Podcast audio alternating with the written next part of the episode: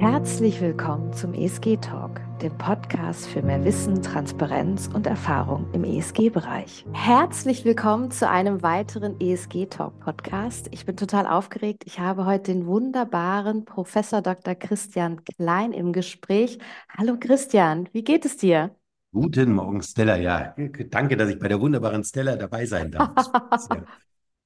Du hast uns ähm, ein cooles Thema mitgebracht, nämlich rettet nachhaltiges Geld die Welt. Das heißt, wir wollen ein bisschen einsteigen in was, was du beruflich machst. Du bist Professor an der Uni Kassel für die nachhaltige Finanzwirtschaft. Aber ähm, vielleicht würdest du dich als erstes ganz kurz selber vorstellen, unseren ZuhörerInnen. Das mache ich sehr gerne. Also mein Name ist Christian Klein. Ich bin Professor in Kassel für Sustainable Finance, also für nachhaltige Finanzwirtschaft. Mhm. Wir machen das seit über zehn Jahren. Wir forschen also ausschließlich in, diesem, in dieser Schnittstelle zwischen mhm. Kapitalmärkte, Aktien und so weiter und Nachhaltigkeit. Mhm. Und ich betone das immer sehr gerne, dass wir das seit über zehn Jahren machen, weil vor zehn Jahren wusste noch kein Mensch, was das überhaupt sein soll. Und meine Hauptaufgabe war gefühlt, anderen Menschen zu erklären, was wir da eigentlich machen. Und das brauche ich dir nicht zu erzählen, dass sich das ähm, unglaublich geändert hat. Deswegen führen wir ja auch dieses Gespräch hier. Genau, genau. Und dafür bin ich sehr, sehr dankbar. Und der Grund, warum sich das geändert hat, vielleicht reden wir da nachher noch drüber, ist ja vor allem die Politik. Also meine, leider ist es so, dass es nicht der Greta war und alle Menschen haben ihr Herz für Rettung der Welt entdeckt und angefangen, sich zu überlegen, wie kann man mit Geld die Welt retten. Nein, es war die EU-Kommission, die da tätig geworden ist und gesagt hat, solche großen Herausforderungen wie das Pariser Klimaschutzabkommen, das schaffen wir nur, wenn wir die Kapitalmärkte einbinden. Seitdem ist das Thema riesig und mir ist überhaupt nicht mehr langweilig. bei vielen Dingen dabei sein, mein tolles Team und ich, äh, bei den Sachen, die in den letzten Jahren passiert sind, so mhm, auf mhm. politischer Ebene und auf praktischer Ebene. Und deswegen denke ich, dass wir beide jetzt viel zu besprechen haben könnten. Ja, großartig. Ja, also ich kann mich auch sehr gut daran erinnern, ich war viele Jahre ähm, Analystin, Aktienanalystin für Versorger und das Thema erneuerbare, Internin, äh, erneuerbare Energien war für mich natürlich der Initialschuss für das Thema nachhaltige Anlagen. Hm. Ich habe in ähm, in der Recherche ein bisschen zu dir habe ich einen Kommentar gelesen, ähm, der war, dass du mit einer Leichtigkeit harten Stoff vermitteln kannst. ähm, das finde ich großartig, gerade für deine Studenten und Studentinnen. Jetzt interessiert mich aber doch noch mal ein Blick in den Hörsaal bei hm. dem Thema Nachhaltigkeit in, in, in der Finanzanlage, also Finanzwirtschaft. Wie sieht denn das da aus mit äh, Interessensverteilung? Wie hoch ist denn da die Frauenquote? Kannst du ah, das sagen? Eine gute Frage. Ja, also nee, beantworte ich sehr gerne. Mhm. Also du musst dir vorstellen, ich bin Professor für Sustainable Finance, mhm. aber an der Universität Kassel, also wenn es um BWL geht, ähm, Wirtschaftswissenschaften, Bachelor heißt der Studiengang, mhm. ähm, da, da, bin ich der einzige Finance-Professor. Das heißt, ich halte da die Grundlagenveranstaltung, okay. Investition, Finanzierung, Finanzwirtschaft, mhm. wo jeder rein muss. Ja, das ist schon mal schön. Okay, Pflicht. Okay. Toll, weil die sind da nicht freiwillig, die müssen da rein. Und ich kann dir sagen, so das Thema Finance, das ist so für die Studenten und Studentinnen so, so mittelcool. Ja, also mhm. die sitzen da mit ihrem Handy in der Hand und äh, tippen irgendwas und ich versuche ihnen verzweifelt vorne irgendwie die Begeisterung für den Kapitalwert beizubringen. Aber was ich jedes Mal mache, ist, dass ich jedes Mal während des Semesters in einer Veranstaltung sage, so, und heute reden wir über Nachhaltigkeit. Mhm. Das ist schon spannend, weil dann siehst du, äh, dann sind sie plötzlich da, die legen ihr Handy weg und passen auf. Cool. Das finden diese, das findet diese Generation cool. Okay. Und dann sage ich eben so, jetzt denken wir das mal gemeinsam. Nachhaltigkeit und Finanzwirtschaft, also wie kannst du dein Geld anlegen, ohne Schaden anzurichten? Oder vielleicht sogar noch einen Schritt weiter, wie kannst du Geld investieren, eine Rendite erzielen und dabei noch was Gutes bewirken? Mhm. Dann ist es mucksmäuschen still, weil okay, das finde ich okay. spannend. Wir haben keine Ahnung, wie das gehen soll, aber du hast die Leute. Und das ist eben das, was ich faszinierend finde, ist ja die Generation Y und die Generation Z. Ich bin ja ein alter Sack, ich bin ja Generation X. Und für die Ja, ja, willkommen im Club. Echt, also du bist ja maximal Generation Y, oder? Wenn nicht Also, Nein, nein, nein, Hier nein. bin ich Ich bin auch schon, überrascht. ich bin auch schon eine ältere, ein älterer Jahrgang. Ja, Ich ja. hätte jetzt sicher 20 Jahre jünger geschätzt als Ja, ich. das ist mein guter Filter hier auf, auf der Kamera, glaube ich. Ja, bei, bei mir ist es der Alkohol, das tut auch konservieren. Okay. Also, äh, um deine Frage zu beantworten, ähm, wir erleben ja gerade das, was man überall in Deutschland mitkriegt, nämlich Mhm. es sind weniger Menschen, es sind auch weniger Studenten, auch an den Unis, auch bei wissenschaftlichen Mitarbeitenden haben wir Nachwuchsprobleme. Bei mir geht es doch einigermaßen, weil dieses Thema gut angenommen wird. Mhm, Du hast ja jetzt zwei Sachen gefragt. Erstmal, wie finden das die Studenten? Also wir Mhm. können uns vor Anfragen, vor Abschlussarbeiten immer noch kaum retten, weil es so viele sind. Die finden das toll, die finden auch diese Super. Idee, nachdem wir das erklärt haben, ähm, Rettung der Welt ist ja schön und gut, aber irgendjemand muss es bezahlen und dazu braucht man. Mhm. Das finden die toll. Du hast aber noch einen wichtigen Punkt gesagt und das ist der Frauenanteil. Mhm. Der, im, Im Finance-Bereich hast du normalerweise einen Herrenanteil von 95 Prozent. Was sehr, sehr traurig ist. Im Sustainable Finance-Bereich ist es ein bisschen besser. Da würde ich sagen, das sind 30 Prozent Damen. Das ist viel zu wenig. Und das ist Mhm. auch vollkommen absurd. Also jetzt überhaupt im Finance-Bereich, weil wir wissen ja aus der Forschung, dass schon seit 20 Jahren, dass Frauen die besseren Risikomanagerinnen und die besseren Portfolio-Managerinnen sind. Also Mhm. ihr Damen könnt viel besser mit Risiko umgehen als wir Männer. Ja, Ja, ja, ja. ist es so, weil also Risiko, Männer sagen, oh, Risiko kann ich und Attacke und so und Frauen wägen ab und das ist Attacke und so weiter, das mag ja Sind emotionsloser. Also wenn es um das Anlegen geht, also ich meine, ich habe ja auch ähm, seit über 20 Jahren am Kapitalmarkt gearbeitet. Die Mehrheit meiner Kollegen war männlich und ähm, ich habe immer sehr viel Emotionen erlebt, ähnlich wie beim Fußballspiel, wenn es ja, am Kapitalmarkt ist. Und Damen sind da einfach ähm, kühler im Kopf. Ja, das ist Ja, der Overkonfidenzeffekt. Also der Overkonfidenzeffekt besagt, dass Menschen sich ihre Fähigkeiten total überschätzen mhm. und glauben, dass das, was sie machen, viel mehr Auswirkungen hat, als es wirklich hat. Also sie überschätzen sich. Und das, das ist ein Männerproblem.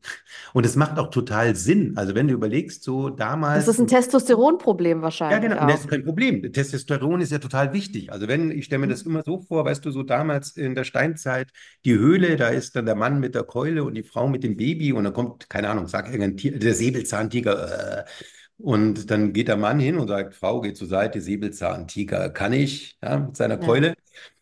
Und die Frau sieht das und denkt, oh Gott, das klappt, das klappt nie, ja. Und läuft die Frau mit dem Kind weg und der Mann geht auf den Säbelzahntiger los und wird brutal und blutig getötet. Aber es hat funktioniert. Also die Brut hat überlebt. Das macht, wenn du so denkst, total Sinn.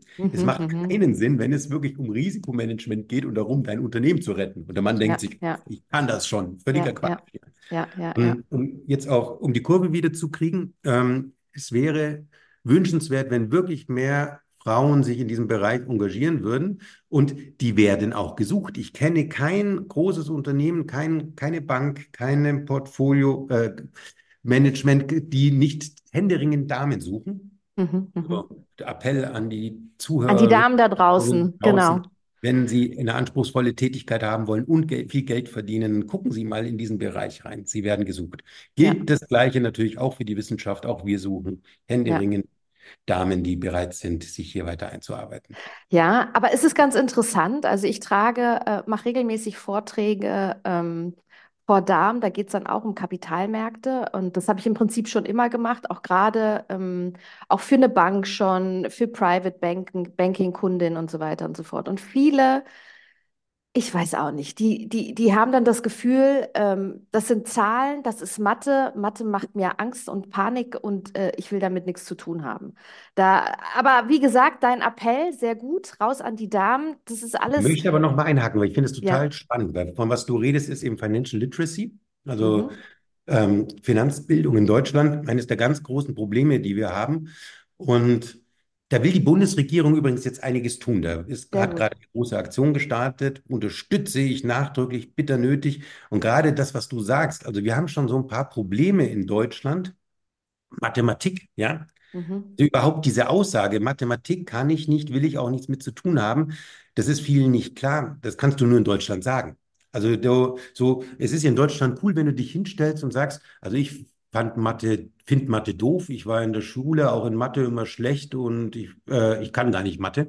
Ähm, wenn du das in Asien sagen würdest, die würden dich mit offenem Mund angucken und äh, denken, hat der nicht alle an der Waffe, ein, äh, der hat ja nicht alle Tassen im Schrank. Das wäre so, als würdest du dich hinstellen und sagen, also ich finde Lesen doof und ich konnte noch nie richtig lesen und ja, ja, ja. ja. die, und das ist ein Problem, ja. Also lesen, natürlich muss jeder lesen können, aber Mathe, hä? Und ähm, wir wissen auch aus unserer Forschung, wir beschäftigen uns gerade mit Financial Literacy, dass das gerade bei Frauen ein großes Problem ist.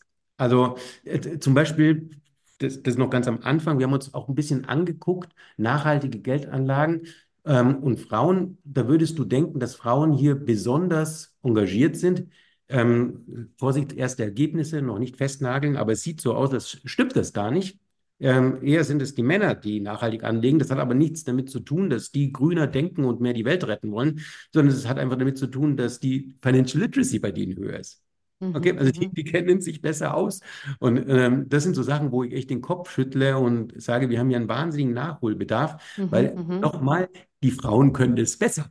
Ja, Ja, ja, ja, ja. Männern und wir verpulvern alles Geld und äh, Ja, und es ist halt auch so in meinen Vorträgen, äh, wenn ich dann an Beispiele heranbringe, ähm, im allgemeinen Umgang, wie, also Frauen gehen ja in ihrem normalen Leben mit Geld täglich um ja, und äh, können ja auch klug mathematische ähm, Entscheidungen treffen.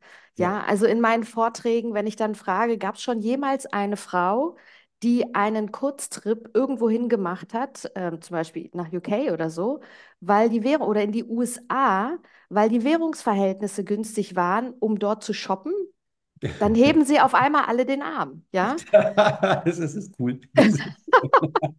Und dann, und dann denke ich ja, da bist du schon gleich im Währungstrading drin, ne? ja. Also äh, so, und, und ich glaube, die Herangehensweise ähm, ist vielleicht ein bisschen eine andere. Lass uns Hm, zurück zu unserem Thema gehen, rettet nachhaltiges Geld die Welt. ja.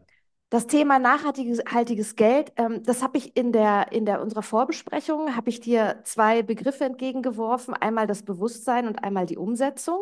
Also ich glaube, das Bewusstsein auf Seiten des ähm, äh, Privatanlegers ist nach wie vor noch relativ gering, dass er mit seinem Geld darüber entscheiden kann, welches Unternehmen er finanziell unterstützt die dann mit einer gewissen Strategie wirtschaftlich agieren und mit hoffentlich positivem Agieren eine Rendite erwirtschaften. Und gleichzeitig, dass wir immer noch relativ wenig Unternehmen haben, nur die größten im Moment in Deutschland, ähm, die tatsächlich das Thema, Thema Nachhaltigkeit umsetzen in einem Nachhaltigkeitsreport, dass wir auf einmal eine EU-Taxonomie haben. Das heißt, wir können offiziell soll gemessen werden, wie Nachhaltigkeit im Unternehmen gemessen wird. Oftmals haben die Unternehmen die Daten, wissen aber nicht, wer das, wer es weiß, wie sie es umsetzen können, müssen Systeme implementieren, um diese Informationen zu bekommen, um sie dann am Ende des Tages auszuwerten. Also das heißt, wir sind ja nach wie vor auf einer, es wurde schon oft in meinen Talks gesagt, auf einer Reise, dass wir im Prinzip ab dem Startpunkt X gestartet sind und die Umsetzung der verschiedenen Unternehmen nach wie vor stattfindet. Ähm, das sieht man zum Beispiel auch bei Jobs Descriptions, so im ESG Consulting, auch wieder an junge Studenten ähm, an der Uni Kassel, wenn sie dann nicht wissen, was sie machen sollen, dass im Prinzip die Umsetzung von ESG in den Unternehmen ganz, ganz stark gesucht wird, ja. Oh ja. Und äh, dazu würde ich dich auch noch mal gern äh, befragen, wie gibt es da ähm, wissenschaftlich, theoretisch äh, schaut ihr euch diese Thematik auch an, weil wir haben ja im Prinzip zwei Seiten. Auf der einen Seite die, den Privatanleger mit nach wie vor nicht dem Wissensstand, den er haben sollte, und die Unternehmen, die äh, noch gar nicht ihre äh, ESG-Daten, also Umwelt, Soziales, Unternehmensführung, wirklich messen können und ähm, entsprechend dann auch bewertbar sind. Genau, also um das zu gliedern, du, alles richtig, was du gesagt hast und sehr spannend. Ähm, du hast ja zwei Bereiche angesprochen, eben die InvestorInnen, ja, Mhm. das können Private sein. Wir nehmen jetzt mal die Privaten. Ich glaube, das ist hier der Schwerpunkt, das ist auch das in genau. Kassel angucken. Dann die Unternehmen und wir haben noch in der Mitte die Intermediäre. Also die, die Mhm. dann versuchen, die beiden zusammenzubringen. Also in der Mitte ist dann die Bank, die dann einen Fonds zusammenbaut, wo das Unternehmen drin ist und die Tante Erna soll dann diesen Fonds kaufen und äh, wir müssen uns überlegen, ob die, die, der Intermediär das auch richtig macht, so wie die Tante Erna sich das vorstellt und wieder guckt, was das Unternehmen da eigentlich so macht. Also was Mhm. wir wissen, wir gucken uns in Kassel seit über zehn Jahren den sogenannten Retail-Investor an. Also ich Mhm. sage mal, der Retail-Investor, das unerforschte Wesen, wer ist das? Das bist du, das bin ich. Das sind die Der Endkunden. Kleinanleger, Das genau. ist die Tante Erna, die zur Bank geht und ihre 400 Euro anlegen will. Und was wir eben wissen ist, dass die Deutschen finden Nachhaltigkeit super. Ja, also die kaufen beim Aldi einen Bioschnitzel und äh, radeln auch mal, wenn es sein muss, äh, anstatt mit dem Auto zu fahren. Also Obwohl es sehr viel regnet in Deutschland. Das muss man ja noch dazu Ja, sagen. es regnet ja weniger wegen des Klimas, aber es ist jetzt ein ganz Äh, anderes. Ähm, und die finden das gut. Und interessanterweise können wir übersehen, dass die das zum Teil sehr konsequent umsetzen, aber bei Mhm. ihrer Geldanlage nicht. Und nun sind wir beide, das hast du gerade gesagt, und ich stimme dir zu, ja der Meinung, dass das eigentlich der ganz große Hebel ist. Also da kann Mhm. man wirklich was bewegen. Ähm, und deswegen ist das umso erstaunlicher. Womit hat das zu tun? Das hat damit zu tun, dass wir dieses Problem in Deutschland haben, das wir vorhin schon angesprochen haben, diese Financial Literacy. Also die Menschen, viele in Deutschland finden dieses ganze Thema Geldanlage unangenehm. Ja, das wird Mhm. gerne delegiert, äh, das soll man Bankberater machen und so weiter. Mhm. Wir wissen, wir haben, eine, wir haben Umfrage, ganz, ganz viele Umfragen gemacht und laufen eigentlich immer so. Wir fragen als erstes, findest du, dass bei Geldanlagen prinzipiell auch Nachhaltigkeitsaspekte eine Rolle spielen sollten? Wenn du das so fragst, sagen ungefähr 60 Prozent der Deutschen, ja, unbedingt, total wichtig. Und Mhm. wenn du dann als zweites fragst, und machst du es auch selber bei den Geldanlagen, dann Nein. antworten ungefähr 90 Prozent, nein, mache ich nicht. Ja? Und wenn du dann weiter fragst, warum machst du es denn nicht, dann kommen erstmal die Dinge, die man so erwarten würde, nämlich, ich kenne mich zu wenig aus, ähm, ich will doch nicht auf Rendite verzichten, Klammer auf, Mhm. existiert Irrglaube? Mhm. zwingend, ja, können wir nachher noch drüber reden. Aber was, was glaubst du, was der Hauptpunkt ist, was angegeben wird? Nee, sag's mir. Der Hauptpunkt ist, mein Bankberater hat mir noch keine nachhaltigen Geldanlagen angeboten. Das stimmt, ja. Ich Aber ich glaube, das ist ein großes, das ist ein großes Thema. Und ich bin auch sehr, sehr froh, dass wir August, seit August 22 die Verpflichtung haben, dass der Bankberater ähm, da was sagen muss. Genau. Aber leider Gottes gibt es auch die Bankberater, die sagen, das gibt es, aber es ist so kompliziert. Machen wir doch so wie immer. Du Ja, also MiFID suggestiv, suggestiv, wenn dann suggestiv auf Ja, den Kunden eingewirkt wird, weil der Bankberater hat natürlich schon in der Position ja. wahnsinnig viel Macht. Ja. Absolut, absolut. Also du redest über MiFID II. Ähm, ich habe ja vorhin gesagt, der Game Changer in diesem ganzen Bereich, über den wir hier reden, war 1900, äh, 2018 war das, als die EU-Kommission diesen den, den Plan vorgelegt hat, also die Sustainable Finance ähm, Plan der EU-Kommission. Und da stand ja eben das drin, was du gerade angesprochen hast. Mhm.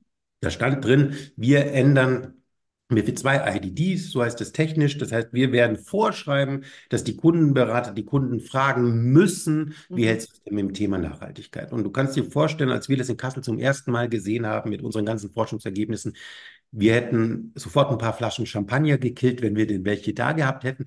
Aber ähm, wir haben gedacht, boah, das ist es. Also jetzt geht's los. Jetzt geht's los. Mhm. habe damals auch viele Interviews gegeben. Das kann, ähm, kann ich ja sagen. Ich komme gleich dazu, will jetzt gar nicht angeben, aber so ganz groß, der ESG-Professor sagt, ähm, das wird alles ändern. Die werden euch die Bude einrennen, schult, schult eure Leute. Das wird ein Riesenhype, war eine große Überschrift. Und das kann ich sagen, weil ich lag falsch. Also es funktioniert überhaupt nicht. Wir machen gerade sehr viel Beratung, äh, Beratung, wir machen gerade sehr viel Forschung über diese Nachhaltigkeitsberatung. Und ich kann sagen, dass da draußen gerade einiges schief geht. Mhm. Mhm. Hast du Leider eine ja. Warum, warum das sein könnte? Ja Wo gut, ich meine, was ich, ähm, ähm, ich weiß jetzt nicht, was eure Forschung sagt. Mein persönliches Gefühl, das ist jetzt äh, nicht empirisch ähm, äh, bewiesen, sagt Ja, mir tatsächlich, dass viele Privatkundenberater zum Teil noch nicht geschult sind, zum Teil es wahnsinnig kompliziert empfinden, ähm, zum Teil auch nicht genau wissen, worum es da geht. Es Ja. gibt ja die verschiedenen Aspekte, wie ich an das Thema nachhaltiges Anlegen rangehen kann. Ja, Hm. ich kann irgendwie positive Kriterien definieren. Ich kann Ausschlusskriterien definieren. Ich kann dann irgendwie ähm, Werte definieren, also zum Beispiel CO2 und so weiter und so fort. Hm. Dann ist es aber auch so, Meiner Meinung nach ähm, gibt es einfach keine Transparenz in dem Thema. Also für mich als Anlegerin ist es ganz einfach, ins Internet zu gehen und Informationen zu einer deutschen Aktie zu bekommen. Ich bekomme aber auf dieser Internetseite keine Informationen zum Thema ESG. Und ESG, es gibt jetzt Ratingagenturen, die ähm, eine kleine Anzahl, also keine Ahnung, vielleicht sind es jetzt, äh, die wichtiger sind fünf, sechs, sage ich jetzt mal, vielleicht sind es acht, die dann noch die kleineren mit dazu zählen. Und das ist natürlich ein Geschäftsmodell. Und dieses Geschäftsmodell möchte Geld verdienen. Und es werden ganz viele Daten geschätzt, weil wir viele Daten von den Unternehmen noch nicht haben. Und, ähm, und das muss finanziert werden. Und aus diesem Grund ist es so komplex, dass dann viele am Ende des Tages sagen, runtergebrochen auf den kleinen Kundenberater von der Volksbank oder Sparkasse, Deutschen Bank oder wo auch immer. Also äh, mach, machen wir einfach noch so wie immer. Wer weiß, in drei, vier, fünf Jahren haben wir da, sehen wir da mehr und dann können wir uns da umentscheiden. Mhm. Ja. Ja, also es waren ganz viele Punkte, die du gerade gesagt hast und ich stimme fast überall komplett zu. Also der wichtige Punkt ist MiFID II IDD, das ist die, die technische Bezeichnung für diese Regulierung, ist unglaublich komplex. Mhm. Also ich bin, ich oute mich, und das mache ich auch gerne bei Vorträgen, und dann gucken alle verblüfft, ich oute mich, ich bin großer Fan der Regulierung. Ja, ähm, was die Europäische Kommission in den letzten fünf Jahren auf die Gleise gebracht hat, ist unglaublich. Ja, und da sind viele gute Ideen dabei. Und Ja. Auch ähm, wir Deutschen denken immer so dogmatisch. Also das muss gleich alles super sein. So tickt die Europäische Kommission ja gar nicht. Wir haben ja, ich habe ja viel Kontakt mit denen und die sagen, hey, wir probieren das mal aus und wenn es nicht richtig funktioniert, justieren wir nach. Total Genau. ist das. Genau, Ähm, genau. Das ist mehr so also, American. Erstmal machen genau. und dann im Nachhinein ähm, anpassen. Ist, ist eigentlich total okay, aber total undeutsch. Und als ich zum ersten Mal MiFID II gesehen habe, also diese Regulierung, habe ich mir gedacht, was haben denn die geraucht, als sie das aufgeschrieben haben? Also da, diese, das ist wirklich extrem komplex. Und du hast ein paar Punkte gesagt. Schulung der Berater, da sehen wir eine große Schere. Es gibt Häuser, die haben ihre Berater sehr gut geschult. Die meisten haben geschult, aber einige haben halt irgendwie so, du guckst dir ein Video an und musst nachher ein paar ähm, Sachen anklicken und dann, dann passt das schon. Und Mhm. das Thema ist einfach furchtbar komplex. Ja? Mhm. Und die Berater, ich muss eine Lanze für die Berater brechen, die sitzen jetzt da, vor ihnen sitzt die Tante Erna, die will 800 Euro anlegen, ja. Die haben 20 Minuten Zeit und die müssten jetzt mit der Tante Erna die Taxonomie durchgehen, die müssten die SFDR erklären, die müssten, die Tante Erna wird anfangen, über Atomkraft und solche Sachen diskutieren zu wollen. Wahnsinn. Das, und das, das kann so ein Berater nicht leisten. Und jetzt kommt der nächste Punkt. Die Tante Erna interessiert es vielleicht auch gar nicht mal so. Mhm. Ja. Also diese Komplexität, die wir da sehen, wir, wir wissen zum Beispiel, dass viele Kunden online, wenn die ganze Sache online ähm, gemacht wird, ähm, klicken viele Kunden bei der ersten Frage, willst du, interessierst du dich für Nachhaltigkeit auf Ja? Mhm. Und dann kommt die zweite. Und das ist, dann kommen wir tief rein in die Regulierung, da wird es technisch, dann steht da so viel Text und über Taxonomie und so weiter. Dann versuchen die das Mhm. verzweifelt zu erklären. Und da brechen 75 Prozent der Kunden den Beratungsvorgang ab. Die machen das Fenster zu, weil es ihnen zu kompliziert ist. Und wenn wir beide jetzt ganz ehrlich sehen, dann verstehen wir doch ein bisschen den Kundenberater, der sagt, da möchte ich gar nicht reinkommen. Und dass der Mhm. Mhm. Anreiz offensichtlich sehr groß ist, zu sagen, pass mal auf, ich muss dich jetzt fragen, willst du na dich nachhaltig beraten lassen? Wenn du Ja sagst, dann wird es sehr kompliziert. Aber der Witz ist, wenn du Nein sagst, kannst du nachher trotzdem nachhaltige Geldanlagen kaufen, weil das ist ja der Witz, Mhm. Mhm. dass dann viele sagen, oh, mach mal, so wie du es für richtig hältst. Also ähm, wir gucken uns das gerade an, da kommen interessante Sachen raus. Unser Ziel ist es nachher, Anregungen zu geben, wie man es verbessern könnte. Also ich glaube, gut gemeint heißt nicht gut gemacht. Das ist ein bisschen übers Ziel hinausgeschossen. Was der Deutsche will, was die Tante Erna oder der Onkel, ich habe gelernt, gendern, ich muss dann auch immer Onkel Albert sagen, also Tante Sehr Erna, gut. Onkel Albert, ähm, was die wollen, die wollen doch nicht dann ganz tief in das Thema einsteigen, sondern am liebsten haben die die Frage, willst du, interessierst du dich für Nachhaltigkeit? Ja. Wie nachhaltig soll es denn sein auf einer Skala von 1 bis 5? Oder hier, schau mal, hier habe ich Rot und hier habe ich Dunkelgrün und das sind so Zwischentöne. Wo würdest du denn gerne hin? Und dann Mhm, sagt Onkel mhm, Albert da. Ich glaube, das wäre eigentlich das, wo wir hin müssten. mhm, mhm. Ähm, was sehr pragmatisches, einfaches, was auch in der Praxis funktioniert. Naja, und die zweite Lösung, die mir einfällt, ist einfach über die Jahre, dass wir in, in, in einem Jahrzehnt einfach nur noch nachhaltige ähm, Unternehmen haben. Also die ein Minimum an Nachhaltigkeit einfach haben, ja. Ja, das finde ich einen ganz tollen Punkt. Also da habe ich ja Dass auch es so selbstverständlich ist. Ja, aber du, also meine Meinung ist, äh, ich bin ja manchmal schon sehr erstaunt, was hier so alles unter Nachhaltigkeit läuft. Hm. Machen wir ein Beispiel. Unternehmen XY macht eine Pressekonferenz und stellt sich hin und sagt, wir als Unternehmen XY haben die Zeichen der Zeit erkannt, wir übernehmen Verantwortung, wir verpflichten uns hiermit freiwillig, dass wir bis 2050 klimaneutral sind. Mhm. Große Schlagzeilen und sie übernehmen Mhm. Verantwortung. Und ich denke mir, hä, das ist das Pariser Klimaschutzabkommen. Das ist ein bindender Vertrag. Ja? Also du kannst heute noch als Unternehmen damit in die Schlagzeilen kommen mit einer Selbstverständlichkeit. Das ist für mich so, als würde man sagen, ich verpflichte mich ab jetzt, dass ich bei Rot an der Ampel anhalte. Und wenn wir jetzt das mal so machen, wenn wir sagen, Pariser Klimaschutzabkommen nur als Beispiel ist ein bindender Vertrag. Mhm. 2050 ist die Welt klimaneutral. Dann haben viele Sachen, die heute unter nachhaltige Geldanlage laufen, nichts mit Nachhaltigkeit zu tun, sondern es ist nur Risikomanagement. Mhm. Dann hat es nichts damit zu tun, dass ich die Natur retten will, wenn ich keine Kohle und keine Ölaktien kaufe. Das ist nur logisch, weil, Mhm. weil bis 2050 wird es Öl und Kohle nicht mehr geben. Ja? Mhm. Und das sind so die Sachen, das läuft heute noch alles unter dem Thema Nachhaltigkeit und deswegen stimme ich dir voll zu. Ähm, ich, ich, ich biete die Wette an, dass es in fünf Jahren spätestens völlig normal sein wird, dass ein Portfolio-Manager, bevor er in ein Unternehmen investiert, sich die CO2-Daten des Unternehmens angucken wird. Nicht, weil er so nachhaltig ist und sein grünes Herz entdeckt hat und an die Zukunft unserer Kinder ähm, glaubt, sondern weil es einfach ein materieller Faktor geworden Ja, ist. eine Risikokennzahl. Ganz genau. Mhm. Und äh, deswegen bin ich auch voll deiner Meinung. Ja, ja, ja. Das Thema Risikomanagement, was du gerade angesprochen hast, mm,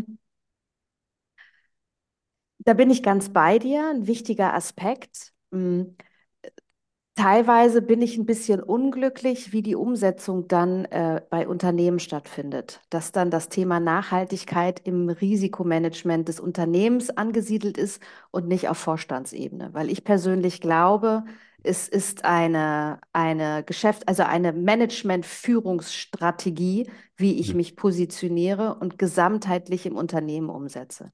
Ja. Aber das Thema Risikomanagement von Seiten des Anlegers oder des Portfolio-Managements ist ja nochmal ein anderes Thema. Das heißt, ich versuche zu managen ein unvorherseh unvorhersehbares Risiko, also ein Verlust in meiner Investition zu verhindern, zu minimieren. Ja. Könntest du da vielleicht nochmal kurz einsteigen? Also ich finde es total spannend, was du sagst. Und ich glaube, wir sehen hier gerade, dass wie in vielen Bereichen die Finanzwirtschaft vorausläuft. Mhm. Also wenn du dir anschaust, als das Thema Nachhaltigkeit groß wurde, so vor fünf Jahren, Mhm. ähm, die meisten Häuser, und wir haben Kontakt mit vielen Häusern, aber wir sehen viel, haben das Thema dann aufgenommen, haben dann gerne auch posaunt, wir machen jetzt Nachhaltigkeit und haben das Thema intern aufgehangen, entweder unter Kommunikation Ja, oder ja, ja, unter, Werbung. unter, unter Regulierung. Irgendwie sowas, ja. Mhm. Ich kenne kein großes Haus, die das Thema nicht inzwischen unter Strategie aufgehängt haben. Also ganz oben Vorstandsebene Strategie. Äh, Und zu mir hat mal jemand gesagt, wir haben einfach gelernt, das ist ein Thema, das frisst sich in die gesamte Wertschöpfungskette. Das, Mhm. das kannst du nicht ein bisschen hier auf der Anlageebene und dann ein bisschen hier mal gucken äh, bei den Mitarbeitern und so weiter. Work-Life-Balance, nee, es ist einfach, wenn du es genau anguckst, ist es die gesamte Wertschöpfungskette und das ist ein Mhm. strategisches Thema. Und deswegen bin ich davon überzeugt, aber ich muss dazu sagen, ich bin ja ein unverbesserlicher Optimist, aber ich bin überzeugt, dass das in der Realwirtschaft genauso sein wird. Mhm. Es gibt nämlich einen wichtigen Punkt, in dem, den haben wir heute auch schon anklingen lassen, und das habe ich auch von den Häusern gehört. wenn du als Unternehmen das Thema Nachhaltigkeit angehst und auch Mhm. kommunizierst und sagst, wir machen das jetzt, Mhm. ist eine Sache, die viele am Anfang komplett unterschätzen, und das sind die eigenen Mitarbeiter. Das ist die Mhm. Generation Y und die Generation Z. Weil für Mhm. die ist das Thema wichtig, die finden das cool. Und die Generation Y und Z, die ticken ja ganz anders, ja. Also da hat auch ein Personaler von einer großen Bank zu mir gesagt, die sind so, die, wenn die erkennen, da passiert etwas und das liegt ihnen am Herzen, dann sind die ganz schnell da. Die bewerben Corporate sich. Identity, ja. Ja. Genau, aber wenn die dann drinnen merken im Unternehmen, das wird gar nicht so nachdrücklich verfolgt, wie sie es erho- erhofft haben, sind die auch ganz schnell wieder weg. Also die haben alle gelernt, wenn du Nachhaltigkeit machst, musst du es richtig machen.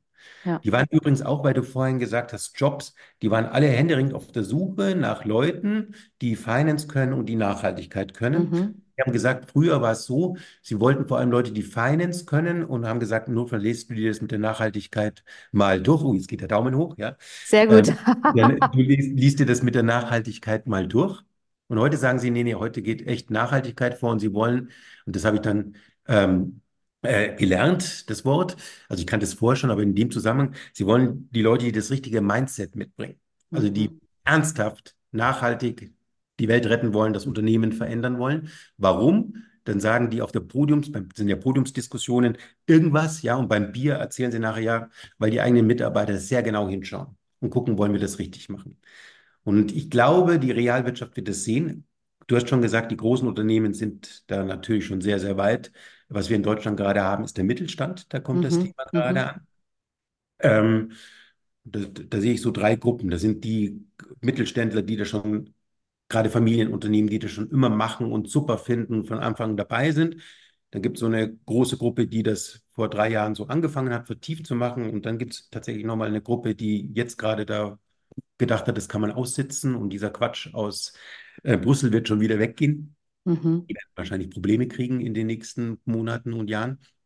Aber ähm, das Thema kommt da an und ich glaube, es wird da sehr schnell klar werden, wie relevant das auch ist für die Geschäftsmodelle und für die Prozesse. Ja, was meine ganz große Hoffnung ist, ähm, ähm, jetzt gehen wir mal von dem klassischen äh, Retail-Anleger, der jetzt ähm, Fondssparen macht, weg, zurück zu den Unternehmern, gerade aus dem Mittelstand.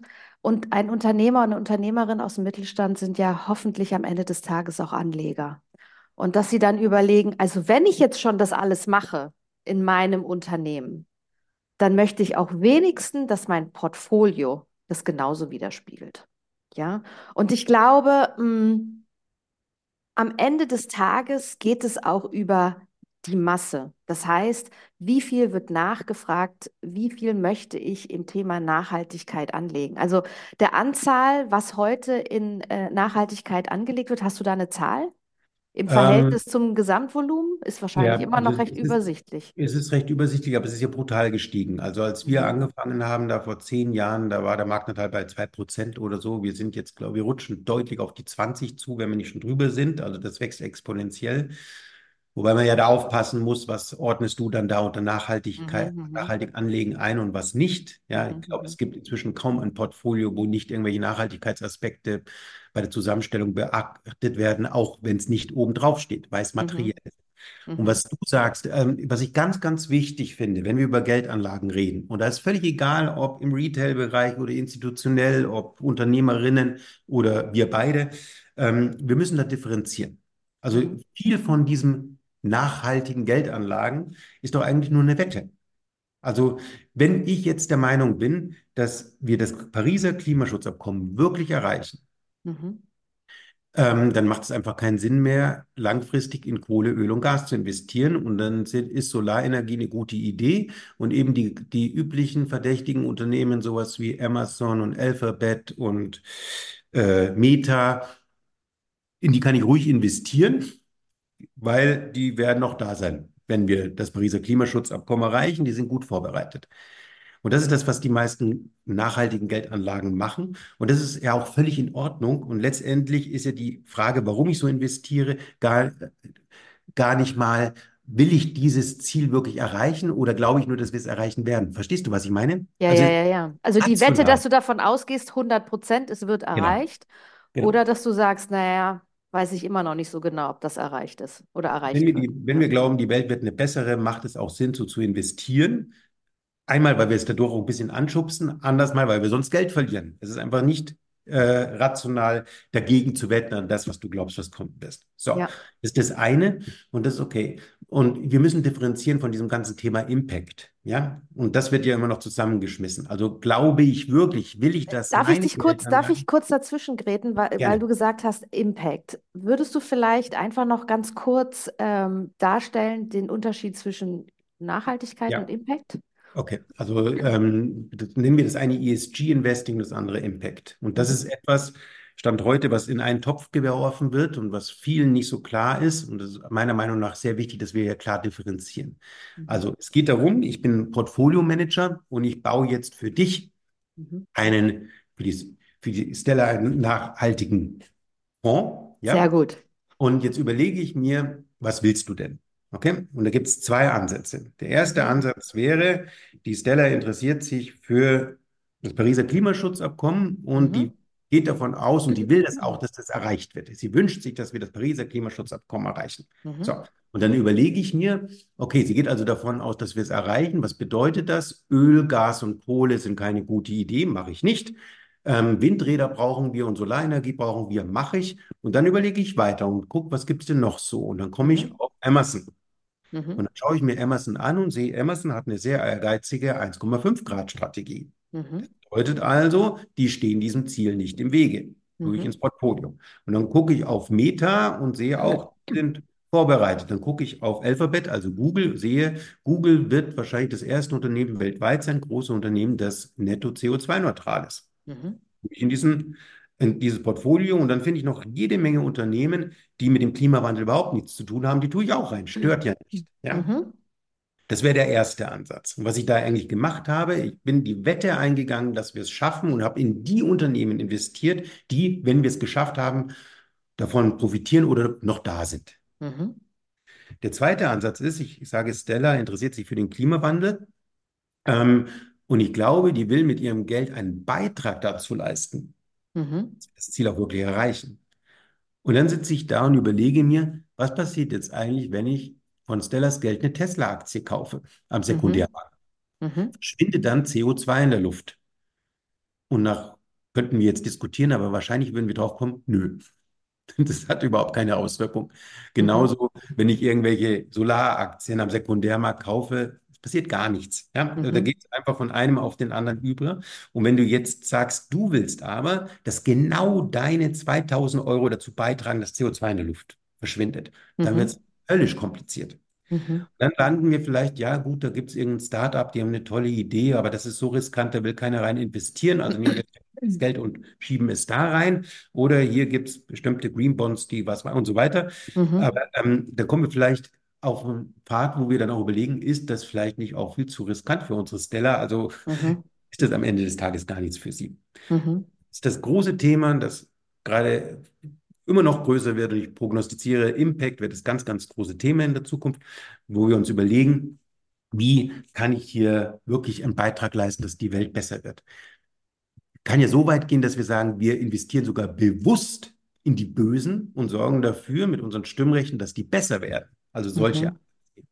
Das Problem, das wir aber gerade haben, ist, die Tante Erna, der Onkel Alfred, wenn die zu ihrer Bank gehen und sagen, ich möchte mein Geld nachhaltig anlegen, Mhm. die bekommen etwas aus dem ersten Topf, die gehen dann nach Hause und gucken in das, den Fonds rein, denken, sie haben jetzt nur grüne Startups und Windradhersteller gekauft, die mindestens 50 Prozent Frauenanteil im Board haben und garantieren können, dass in der gesamten Wertschöpfungskette kein, keine Kinderarbeit ist. Und dann liegen da drin Amazon, Microsoft, Meta, Alphabet und äh, Tesla oder so und dann, dann schreien die Greenwashing. Das wollte ich nicht haben, weil wir das Mhm. nicht gescheit erklärt haben. Das ist Ja, diese ja. Ja, ja, und ich finde, das ist ein sehr, sehr ähm, ein spannendes Thema, was du ansprichst. Dahingehend auch, ich würde gerne nochmal mit Gewicht von äh, Gewichtungen sprechen. Ja, Und zwar andere viele, Seite. viele Portfolio-Manager machen Mhm. das ja am Ende des Tages auch äh, so, wenn sie dann jetzt, sagen wir mal, einen Index haben. Es gibt ja auch den ESG DAX, ja. Also sagen wir mal, wir nehmen jetzt den ESG DAX und ich möchte eine gewisse Gradzahl im Portfolio erwirtschaften und sagen wir mal, ich mache jetzt mal die Gradzahl bei 1,5 Grad. Und in einem Index ist jede Aktie nicht gleichgewichtet, sondern unterschiedlich gewichtet. Also da gibt es bei der einen Aktie ist 5% im Index, dann nur 1%, 2%, wie auch immer. So, und was macht dann der kluge Fondsmanager? Der sagt, okay, das größte Unternehmen ist im Index drinne mit 5%. Die haben aber ein CO2-Ziel von 2%, also nehme ich nicht 5% ins Portfolio, in meinen Fonds, sondern nur 1%. Und der, der 1% hat und ein 1,5 Grad Ziel hat, den gewichte ich auf 5%. Und dann Hm. passiert nämlich genau das, dass ich am Ende des Tages die Abbildung des DAXes sehe und sage, ja, aber äh, das sind ja genau die gleichen Werte und da sind auch Werte dabei, ähm, die, die, die will ich nicht drin haben. Das ist genau das Thema Greenwashing. Und jetzt Hm. ist natürlich auch die Frage mit diesem Gewichtungsansatz, da sind wir bei einer technischen Sache. Ja? Mhm. Ähm, wie weit ist das überhaupt umsetzbar? Und auch, äh, wenn wir wieder beim Thema Risikomanagement sind, was ist dazu deine Meinung? Okay, also erstmal so mit, ähm, ich richte mein Portfolio nach irgendeiner Gradzahl aus, da gibt es verschiedene Ansätze. Mhm. Inzwischen, also die gute Nachricht für alle da draußen ist, es ist viel besser, als es noch vor vier, fünf Jahren war. Also wenn wir, ich halte die Greenwashing-Gefahr, ist meine persönliche Meinung, für komplett überschätzt. Ich glaube, es ist ganz anders. Also vor fünf Jahren, sechs Jahren, da kam ja, wir machen jetzt ein CO2-niedriges Portfolio und wie kannst du das machen? Indem du nur Dienstleister, Banken und Tech-Unternehmen reintust. Ja, dann hast du und keine Industrie. Zack. Was hast du dadurch bewirkt? Gar nichts. Ja, weil Vor allem, ähm, weil die Banken ja die CO2-Produzierer finanziert. Ja, ja, ja, gut, aber mein, der Punkt ist ja, was sind denn die intensiven Unternehmen? Das ist Beton, Stahl und Zement, ja? Mhm. Und es ist völlig absurd, es ist völlig be bekloppt, jetzt zu sagen, wir finanzieren Beton, Stahl und Zement nicht mehr, weil wir brauchen Beton, Stahl und Zement. Und das ist ja auch gerade, wenn wir bei Buzzwords in der Zukunft sind, was ich wahrnehme, eines der großen Dinge in der Zukunft wird das Thema Transformationsfinanzierung sein. Mhm, Weil wir anfangen zu erkennen, es geht nicht darum, den Windradhersteller mit noch mehr Geld zuzuschütten, sondern es geht darum, sich zu überlegen, wie kriege ich den Zementhersteller CO2-neutral. mhm, Und das ist natürlich etwas, was für die Tante Erna und den Onkel Albert total schwer verständlich ist, warum ThyssenKrupp oder Heidelberg Zement so wichtige Unternehmen sind und warum die zu zu Recht, ist meine persönliche Meinung, zu Recht in nachhaltigen Fonds drin sind. Weil mhm, die halt auf dieser wichtigen Ebene, auf, bei dieser wichtigen Fragestellung, wie kriegen wir sehr energieintensive Unternehmen CO2-neutral weltweit ziemlich weit vorne dran sind. Also finde ich mhm. das gut, dass wir das unterstützen. Also, äh, weiß jetzt nicht, ob ich damit deine Frage schon beantwortet habe. Ja, also mit der, es ist ja am Ende des Tages geht es ja dann auch um die, um die Gewichtung. Also es ist ja im Ja. Prinzip Ah, eine, eine okay. Technik, ja, Ja. dass ich in meinem Portfolio äh, technisch durch äh, verschiedene Gewichtungen am Ende des Tages eine bessere ähm, CO2-Gradzahl hinbekomme, als ich ähm, sonst hätte. Jetzt, jetzt, da gibt es noch bessere Ansätze. Also, was wirklich Okay. gut ist, was ich mal gehört habe, ist, du investierst in ein paar Unternehmen mit äh, die, geringen CO2-Ausstoß, dann nimmst du noch ein paar mittlere und das gleichst du dann aber aus, indem du auf ein paar intensive Short gehst. Ja, ja, genau. Uh. Genau. Oder indem du irgendwas mit Zertifikaten machst und so weiter. Uh, okay. Ja. Ähm, wir sind, ich sehe das immer so, wir sind in einem Prozess. Wir sind da noch ganz, ganz am Anfang und ähm, ein Prozess bedeutet, dass wir ständig dazulernen. Und meine persönliche Wahrnehmung, nochmal, man muss wissen, ich bin ein furchtbarer Optimist, aber meine persönliche Wahrnehmung ist, da hat sich schon viel getan und es wird immer besser. Und ich werbe doch immer darum, dass wir uns klar machen, wir sind in einer Übergangsphase und zwar in allen Bereichen. Und äh, da, da muss man auch ein bisschen Geduld haben und ein bisschen Vertrauen, dass es besser wird. Das ist wieder so ein deutsches Ding. Also die Deutschen sind so wahnsinnig dogmatisch. Wenn nachhaltig, muss es aber gleich vegan sein und es darf auf keinen Fall Spaß machen. Hm.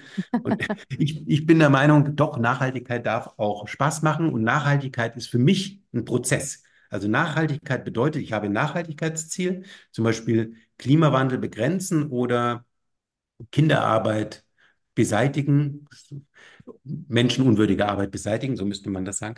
Ähm, und jeder Schritt in diese Richtung, der dazu beiträgt, ist ein guter Schritt und sollte unterstützt werden. Das ist für mich Nachhaltigkeit. Das ist ein Prozess. Okay? Und wenn es ein kleiner Schritt ist, ist es auch ein guter Schritt. Es muss nicht immer gleich dunkelgrün sein. Fangt doch mal wenigstens an, keinen Schaden anzurichten.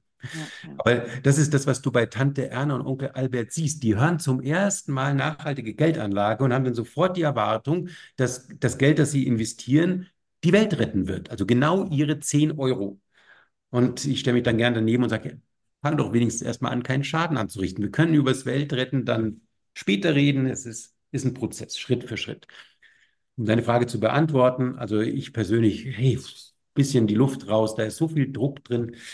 Lass uns das entspannt angehen. Jeder Beitrag ist gut und lass uns gemeinsam überlegen, wie wir kontinuierlich den Prozess verbessern können. Das ist eigentlich schon ein traumhaftes Schlusswort, was du mir gerade gesagt hast. Allerdings will ich dich noch nicht gehen lassen, denn ich habe immer drei Fragen, ähm, die ich meinen GästInnen stelle. Und ähm, auch an dich. Gibt es ein Buch, ein Artikel, ein Video, ein Podcast, irgendwas, was du empfehlen kannst zum Thema Nachhaltigkeit im weiteren Sinne? Uh, also da gibt es viel und jetzt sehen wir es hervor. Also was mir jetzt spontan einfällt, weil wir gerade über dieses Missverständnis reden und wenn ein Fonds, dann äh, muss er gleich auch wirklich vegan sein. Was mir da spontan einfällt, ist etwas, was ich sehr gern mag, aber das hat jetzt nichts mit schwerer Literatur zu tun, sondern krasse Gegenteil. Böhmermann. Okay. Böhmermann hat in, äh, wie heißt das, Magazin Royal oder hieß das vor fünf Jahren, das ist schon länger her, mal einen ganzen Beitrag zum Thema nachhaltige Geldanlagen gemacht, der wahnsinnig lustig ist. Mhm. Ähm, wie hieß denn der nochmal? Äh, Angriff der Fondkrieger. Star Wars, Angriff der Fondkrieger. Also okay. ist, ist wahnsinnig lustig und er ist wahnsinnig unfair. So, und vielleicht als Hausaufgabe für die, die diesen Podcast anhören oder angeguckt haben, ähm, dieses Ding mal angucken. Es ist wirklich lustig und sich am Schluss überlegen, bei dem all dem, was wir hier besprochen haben, was hat Böhmermann da gemacht und warum ist es so unfair? Also mhm, mhm. Spoilern, er haut voll drauf, ja. Er nimmt's. Ja, ich möchte jetzt nicht verraten, was da drin vorkommt, obwohl es mich juckt. Das wäre meine Empfehlung. Böhmermann. Okay, also kommt auf alle Fälle in die Show Notes.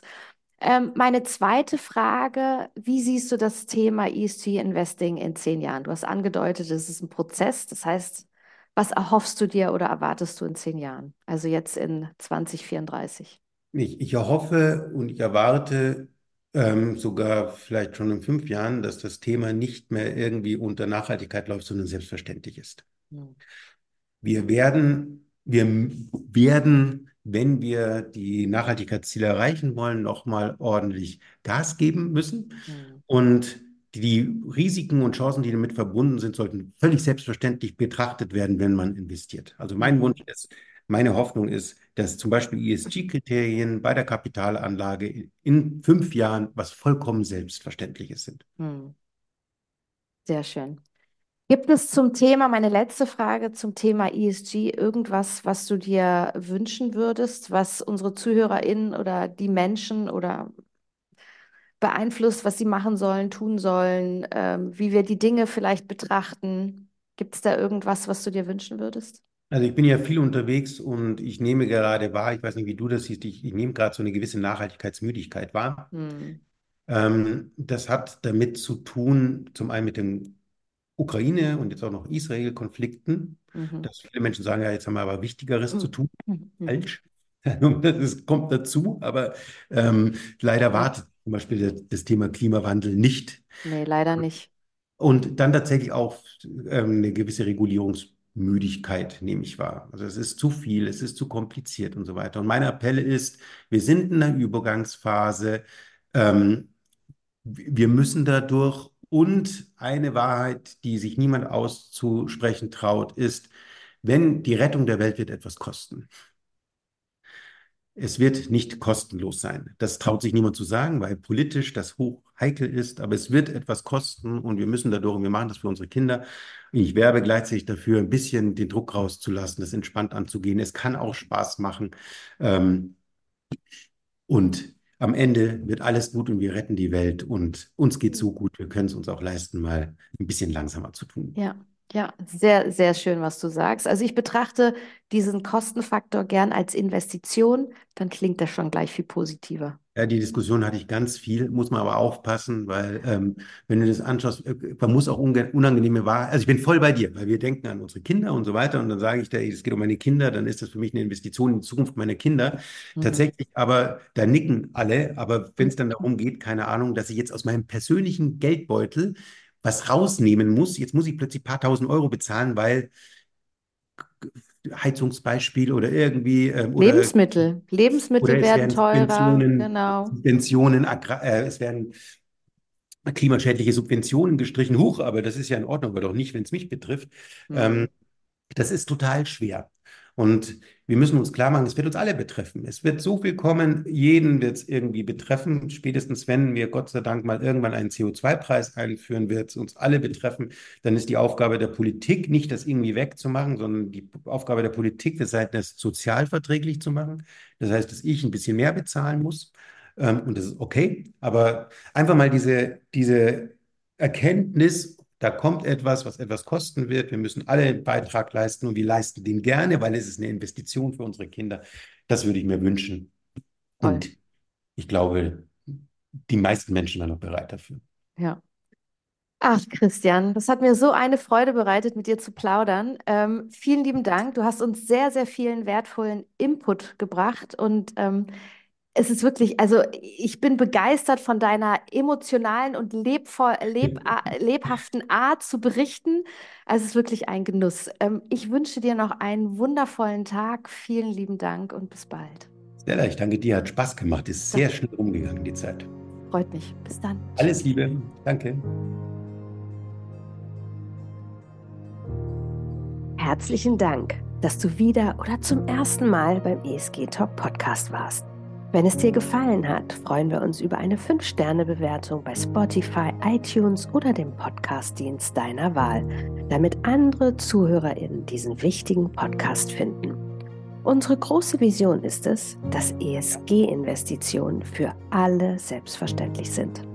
Immer dienstags gibt es eine weitere Podcast-Folge mit spannenden GesprächspartnerInnen und wichtigen Themen, um Wissen und Erfahrungen in der nachhaltigen Geldanlage mit dir zu teilen. Unser Podcast ist für alle, für die nachhaltiges Investieren ein Teil des nachhaltigen Lebens ist. Vielen Dank.